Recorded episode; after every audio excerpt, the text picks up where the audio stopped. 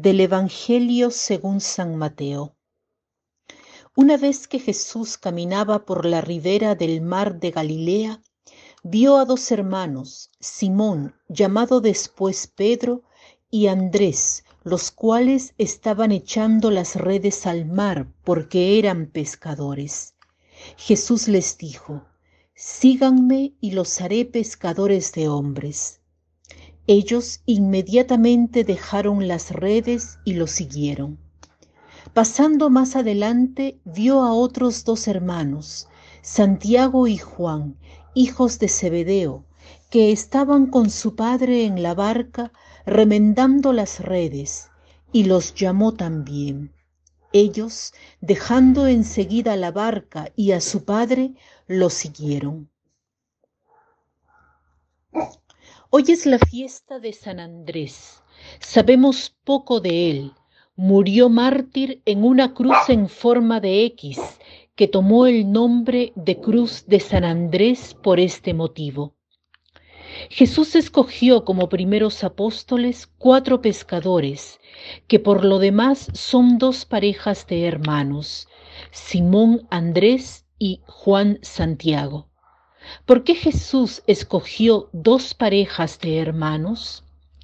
He pensado en el complejo de Caín.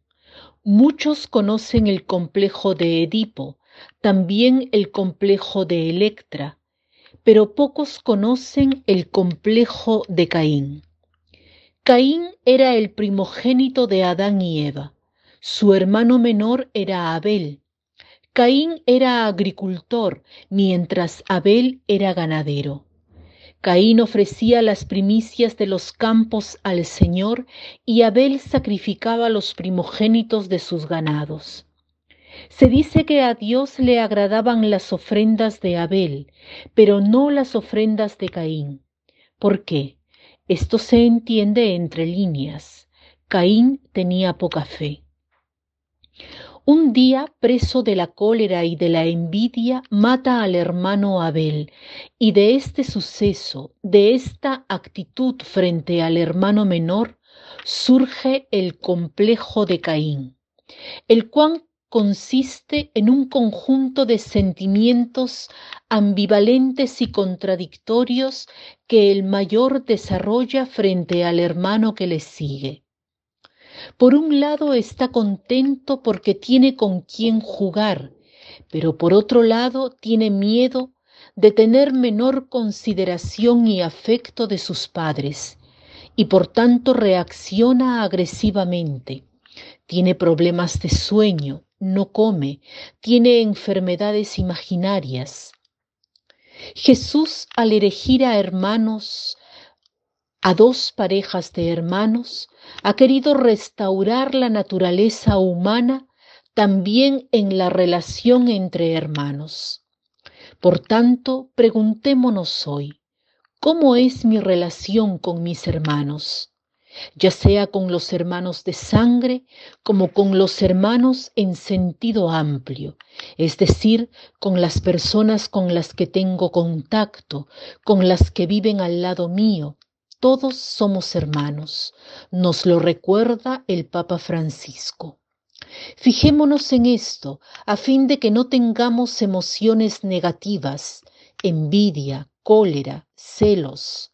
No dejemos que estas emociones dirijan nuestras acciones. La envidia, la cólera, los celos deben estar bajo control.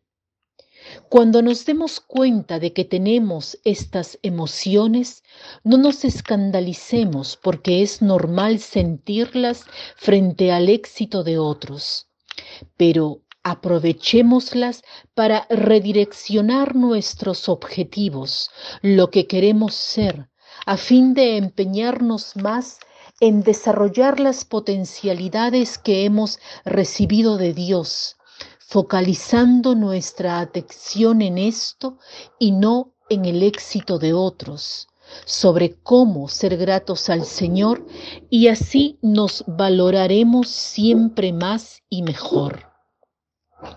Cuanto más apreciemos los talentos propios, tanto más nos alegraremos de los triunfos de los otros. Una vez leí que en el cielo nos alegraremos de los talentos de los otros, porque cuando amamos somos uno con los otros. Jesús rezó para que fuésemos uno, que seamos una sola cosa para que el mundo crea. Si yo estoy unida a mis hermanos, los dones de ellos son también mis dones. Me alegro de los dones de los otros porque también son mis dones y no hay más contraposición.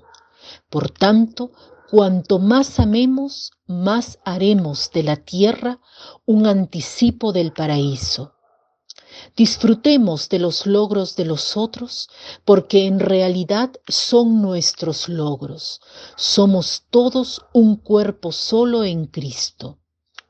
Para terminar, cito, no dejes la cólera en ti por más de una hora. La continuación de la cólera es el odio y la continuación del odio es la maldad. No dejes la cólera en ti por más de una hora. La continuación de la cólera es el odio y la continuación del odio es la maldad. Que tengan un lindo día.